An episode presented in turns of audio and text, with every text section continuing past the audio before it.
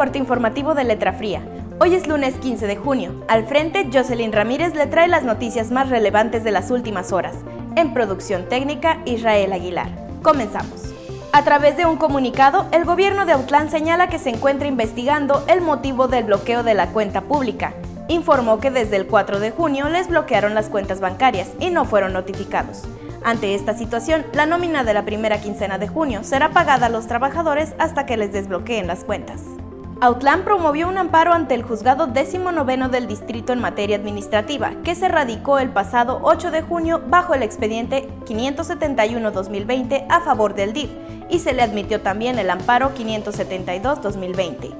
La Secretaría de Hacienda y Crédito Público no bloqueó las cuentas bancarias del Ayuntamiento de Juchitlán ni a Casimiro Castillo. Hasta hoy las cuentas de Autlán y El Grullo siguen congeladas por presuntas operaciones irregulares. Las playas de Jalisco podrán ser visitadas a partir de hoy, luego de conservarse cerradas durante tres meses a causa del coronavirus. Los municipios de La Huerta, Cihuatlán, reactivaron servicios turísticos con la aplicación de protocolos preventivos.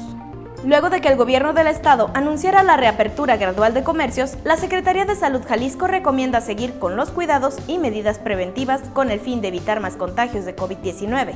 Este domingo se notificó que el semáforo de riesgo que se colocó como parte de la reactivación económica en el estado reportó en 69% la tasa de contagio y se mantuvo al borde del color amarillo.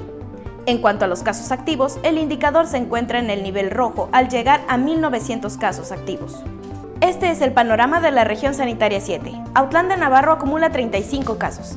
Ayutla 8, Cuautla 10, El Grullo 7, La Huerta 2, Unión de Tula 5, Cihuatlán 12, Chiquilistlán 4, Tuxcacuesco 2, Tecolotlán 7 y Cuautitlán 10.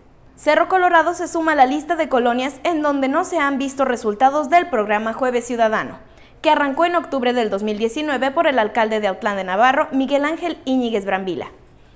Los vecinos señalan que prometió llevar drenaje, calles seguras, construir un muro y áreas verdes, pero nada ha cumplido.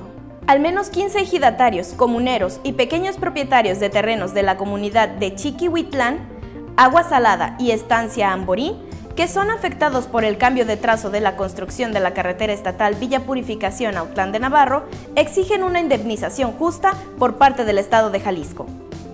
Para intentar llegar a un acuerdo justo, este viernes se realizó una mesa de diálogo en Villa Purificación entre personal de la CIOP y los afectados. En la humilía de este domingo, el obispo Rafael Sandoval Sandoval dijo a los feligreses que ahora muchas instituciones públicas están perdiendo la credibilidad, como el ejército, el gobierno y la religión. Por ello consideró importante trabajar para recuperar la credibilidad. Llamó a la formación de líderes y a la reconstrucción del tejido social. Esto es todo por hoy. Este espacio es patrocinado por Llantas y Servicios Robles, Exportaciones Cepeda y Nissan Rancagua. El equipo de Letra Fría le desea un excelente inicio de semana.